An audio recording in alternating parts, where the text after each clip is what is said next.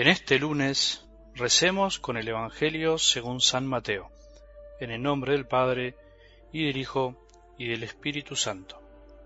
Jesús entró en el templo y mientras enseñaba se le acercaron los sumos sacerdotes y los ancianos del pueblo para decirle, ¿con qué autoridad haces estas cosas? ¿Y quién te ha dado esa autoridad? Jesús les preguntó, yo también quiero hacerles una sola pregunta. Si me responden, les diré con qué autoridad hago estas cosas. ¿De dónde venía el bautismo de Juan? ¿Del cielo o de los hombres? Ellos se hacían este razonamiento. Si respondemos del cielo, Él nos dirá entonces, ¿por qué no creyeron en Él? Y si le decimos de los hombres, debemos temer a la multitud porque todos consideran a Juan un profeta. Por eso respondieron a Jesús, no sabemos. Él por su parte les respondió, entonces yo tampoco les diré con qué autoridad hago esto. Palabra del Señor.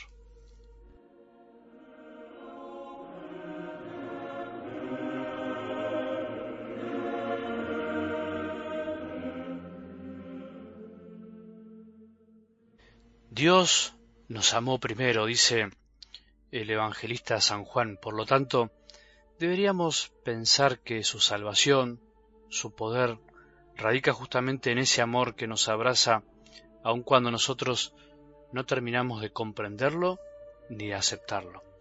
La fiesta de Navidad que se acerca es de algún modo la celebración del amor de Dios que se nos adelantó y se nos adelantará siempre.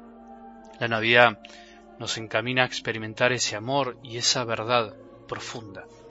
Podemos preguntarnos entonces ¿En qué consiste esa salvación de la que hablamos? Consiste en la gracia que Él mismo nos da para que podamos amarlo y ser amados por Él. O sea, su salvación y su poder es el amor que se derrama sobre nosotros y nos colma el corazón y nuestra tarea no debería consistir en otra cosa que en aceptar esa salvación. Qué maravilla es descubrir que Él nos enseña a amarlo, pero amándonos primero, desde su encarnación hasta su muerte en cruz y resurrección, e invitándonos a amarlo. Si Dios nos amó primero, es para que nosotros pudiéramos amarlo con el mismo amor con que Él nos amó, porque no podríamos amarlo si no fuéramos amados primero por Él. Él no necesita, en definitiva, nuestro amor, pero nos enseñó a amarlo de la misma manera, para que podamos llegar a ser lo que Él quiere que seamos. Él no necesita nuestro amor, pero sí nos necesita. Es tanta su humildad que se abaja para que nosotros también podamos amarlo. Pienso que el robo del siglo, del siglo pasado, del siglo que vivimos, por usar una imagen, es el robo de nuestra fiesta de Navidad. Realmente nos han robado la fiesta de la Navidad y nosotros también hemos colaborado a eso. Este mundo del consumo que vive y lucra con los deseos ajenos no tiene escrúpulos y juega con nuestras necesidades insatisfechas que debemos canalizar y que son las que finalmente nos llevan a claudicar y abandonar lo más preciado que tenemos, la fiesta de la ternura de Dios que se hizo hombre por nosotros y nos amó primero. La falta de fe de los que creemos las preocupaciones de la vida y una cultura que todo lo que toca lo vuelve mercancía, hizo que nuestras navidades, en la mayoría de los hogares, tristemente fuera reemplazada por cosas materiales y por un personaje que supuestamente nos regala cosas a todos, especialmente a los niños, pero a un precio muy alto, porque nada de algún modo es gratis en esta vida. En realidad, sí, lo único gratis es la gracia de Dios, el amor. No es gratis habernos dejado robar la Navidad, porque al fin y al cabo, lo neguemos o no, lo barnicemos o no, todas las acciones, todo lo que hacemos, todo lo que celebramos en familia o no, todo tiene sus consecuencias en la educación de nuestros hijos, especialmente de los más niños, que todo lo ven y absorben. Qué feliz estaría Jesús de ver que nuestro deseo más profundo y nuestra verdadera esperanza en estos días esté puesta en Él. Qué feliz estaría Jesús de ver que somos capaces de ir de algún modo contra la corriente en estos días para celebrar y vivir una Navidad donde realmente el centro sea Él y no el consumismo y la superficialidad. Podemos hacerlo, podemos cambiar, podemos recuperar lo que nos dejamos robar por tibios y perezosos. No tengamos miedo, Jesús se lo merece verdaderamente. En algo del Evangelio de hoy, como tantas veces en los Evangelios, Jesús es probado, es de alguna manera increpado para que manifieste con qué autoridad hacía lo que hacía. Y la respuesta de Jesús, también como tantas veces en los Evangelios, es con una pregunta.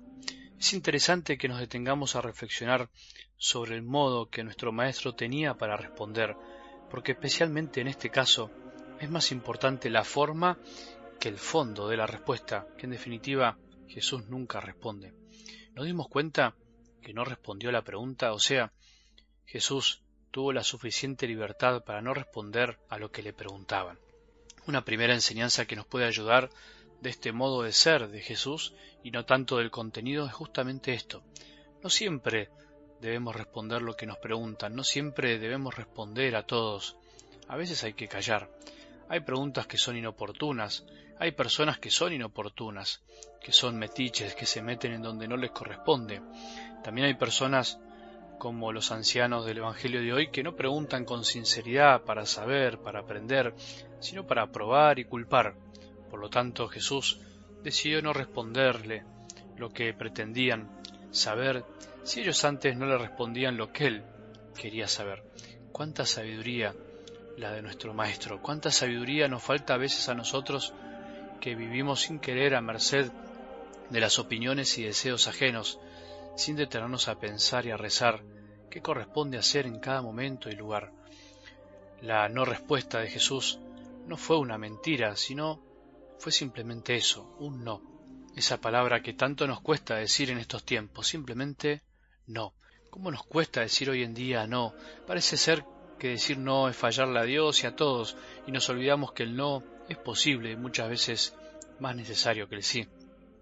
Otra enseñanza que nos puede ayudar es justamente aprender a responder con preguntas cuando deseamos conocer las intenciones del que pregunta. Jesús ya las sabía, por supuesto, pero nosotros no siempre, aunque creamos que las sabemos. Repreguntar es un modo de blanquear la situación, como se dice, despejar las dudas y conocer si la pregunta del otro es sincera y si además es oportuna. Por eso ayuda mucho escuchar cómo Jesús responde con preguntas y se toma la libertad de no responder cuando esa pregunta puede tener malicia o esté cargada de mala intención. Que el Señor nos siga instruyendo con sus enseñanzas, tanto con sus palabras y gestos, como en su manera de resolver las diferentes situaciones que se le presentaron en la vida y nos ayude a llegar deseosos de amarlo en esta Navidad.